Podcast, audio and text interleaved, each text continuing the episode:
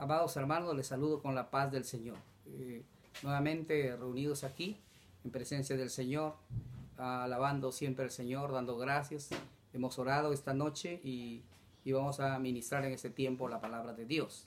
Y le damos gracias a Dios eh, porque Dios sigue siendo bueno, Él es eternamente poderoso y está con cada uno de, de nosotros, de todos los que ustedes me están escuchando, de los que están en casa, de los que están en los hospitales yo creo que ahí el Señor está con ustedes en este momento. ¿Qué están pasando? Quizás eh, unos están tristes, otros están depresivos en sus hogares, pero quiero decirles que Dios de consuelo, que el Dios de la misericordia está con cada uno de ustedes en estos momentos de dolor. Bueno, eh, hoy día vamos a predicar el Evangelio de Mateo, capítulo 9, del 35 al 38. hemos denominado este espacio ah, llamados a servir. Eh, la, iglesia está llamada a servir. Vamos a dar lectura a la palabra de Dios. Dice eh, la palabra que recorría Jesús todas las ciudades y aldeas, enseñando en la sinagoga de ellos y predicando el evangelio del reino y sanando toda enfermedad y toda dolencia del pueblo. Y al ver las multitudes tuvo compasión de ellas, porque estaban desamparadas y dispersas como ovejas que no tienen pastor. Entonces dijo a sus discípulos, a la verdad la mies es mucha, mas los obreros poco. Rogad al Señor de la mies que envíe obreros a sus mies. Amén. Entonces, eh, dije, eh, la palabra de Dios se llama llamados a servir. Y Jesús está llamando a su pueblo en este tiempo y lo está llamando a ministrar a un mundo que está necesitado, porque las personas eh, pueden decir yo conozco a Dios, pero no lo conocen a profundidad y entonces es necesario que, nosotros, la iglesia, vayamos a anunciar este evangelio de poder. La Biblia dice yo no me evangelio, perdón, no, no me avergüenzo del evangelio, porque el evangelio es poder de Dios. Entonces la iglesia debe responder en este momento también a la crisis social que estamos atravesando, que cubre el mundo y en nuestra actualidad. Entonces, porque Jesús nos manda a hacerlo, es, un mandato del Señor que vayamos.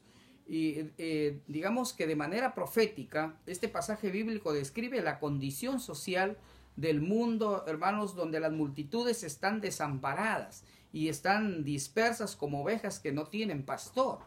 Hace falta una palabra de Dios para cada vida, para cada alma. Entonces no saben qué hacer durante la crisis a, raíz pues de, la pandemia, han ingresado a un estado quizás depresivo, eh, están angustiados, con angustia, están enfermando, otros también ya han partido sin recibir, digamos, un adiós de su familia, eh, de sus amigos, sin saber de la esperanza que tenemos en la vida eterna. Entonces, eso, eso es lo triste, que ellos no hayan eh, eh, sabido de esta esperanza. O quizás alguien, eh, digamos, sí ha escuchado, pero no tiene bien en claro de qué se trata la vida eterna, después de que hay, después de la muerte. Ni aún conocen el camino ni al Salvador. Por eso es necesario que conozcan al Señor, que puedan aceptar a Jesús como su Señor. Por eso es necesario obedecer la voz de Dios. ¿Y cuál qué es lo que Dios nos está hablando en este, en este, tiempo a la iglesia? Es de ministrar a los que están perdidos para que vengan a Jesús. Que Jesús solo, que Él solo tiene palabras de vida eterna. Es que a la iglesia para eso hemos sido llamados. Hoy Jesús responde a la crisis haciendo un llamado a las vocaciones. Necesitamos personas, necesitamos hermanos que tengan vocación para servir. Eh, hay muchas personas que, que están pasando necesidades y si usted tiene a alguien cerca que está pasando necesidades, vaya, pues a, recurra a ellos, acuda a ellos para poder atenderlos. Hay muchas personas que, que, en este momento ya están pasando necesidades económicas que no tienen ni para sus alimentos. Entonces sabemos que Dios nos proveerá, o mejor dicho, ya nos ha provisto para, para servir, porque nos llama a servir por el gozo que nos, eh, que nos da ayudar a las personas necesitadas. El Señor nos da un gozo poder servirle.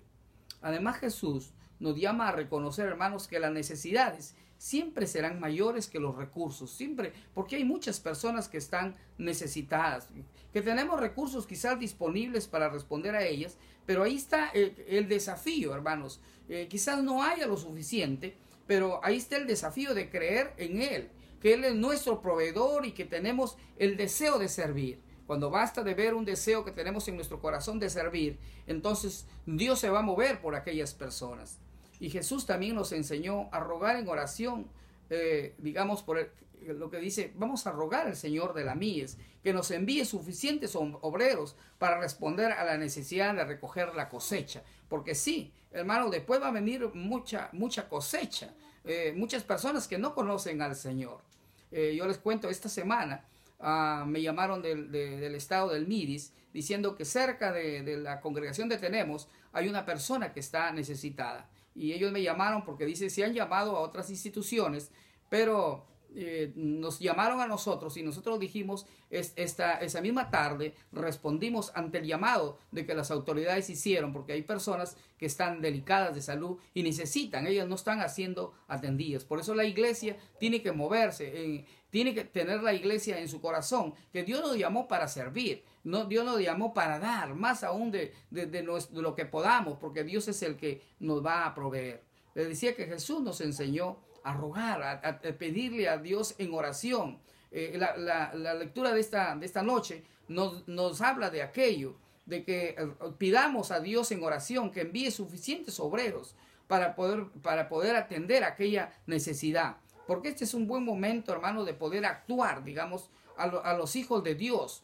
Nos llame el Señor, ayudando a los necesitados, a predicar al Dios de la salvación. Tenemos que ir allá a predicar a predicar para que se salven muchas almas, pero, eh, pero también tenemos que creer a ese Dios de provisión en tiempo de necesidad. Quiero decirles, amados hermanos, entonces ellos verán el actuar, el actuar de Dios en sus vidas. Muchas personas están necesitadas y, y dicen, ¿dónde estará Dios? Pero ellos verán cuando nosotros como iglesia nos movemos, verán el, actuar de Dios, cómo, nos, cómo le está proveyendo a la iglesia para que se pueda ir a los diferentes lugares, ¿no? Y claro, vamos a ir, vamos a actuar y por ese poder de servir a quien más necesite.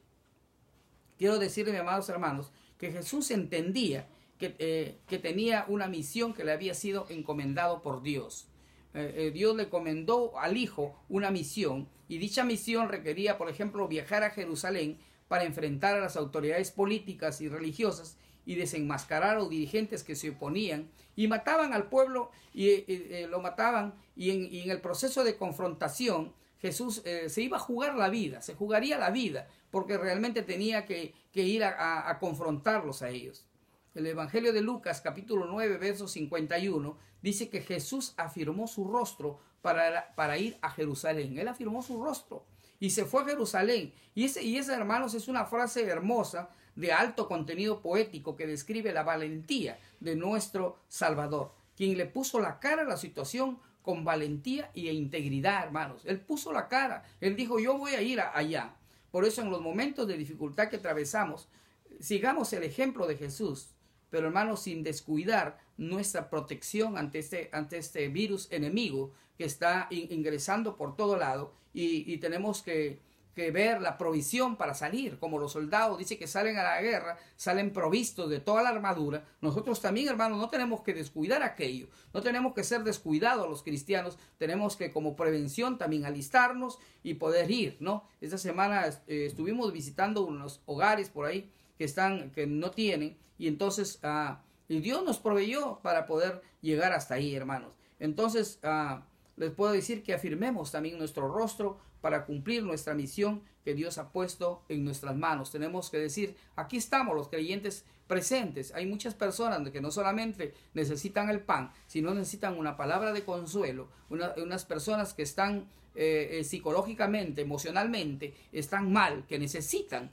eh, o alguna palabra de sanidad para su vida. Así que hermano, usted, no les estoy pidiendo que vayan muy lejos, pero si usted está cerca del lugar donde hay una persona que necesita, usted se cubre, se pone la protección y puede tener un, momento de visita, hermanos, porque Dios nos está pidiendo consolar esas almas y hablarles del Señor, que el Señor es poderoso, que el Señor sí nos puede dar la sanidad, que el Señor sí está acto. Y no descuidemos, hermanos, que, las personas que vamos a visitar, hermanos, de, decirles que tengan el cuidado, la protección y no solamente eso, los que están enfermos, que siguen, que tienen que seguir tomando sus medicamentos, que tienen que usar todos los recursos, pero que también tienen que estar, que tener una seguridad que el Señor es el que da la sanidad total en sus cuerpos. Amados hermanos, yo creo que esto es palabra de Dios para este tiempo y que Dios le bendiga. Estemos orando mucho por todo nuestro país, estemos orando mucho para que eh, calme esta pandemia y hermanos y, y, todo termine y podamos volvernos a reunir como iglesia. Que la paz del Señor, hermanos, esté en sus corazones. Amén. Que Dios le bendiga mucho y cuídense mucho, hermanos, y con la paz del Señor nos despedimos.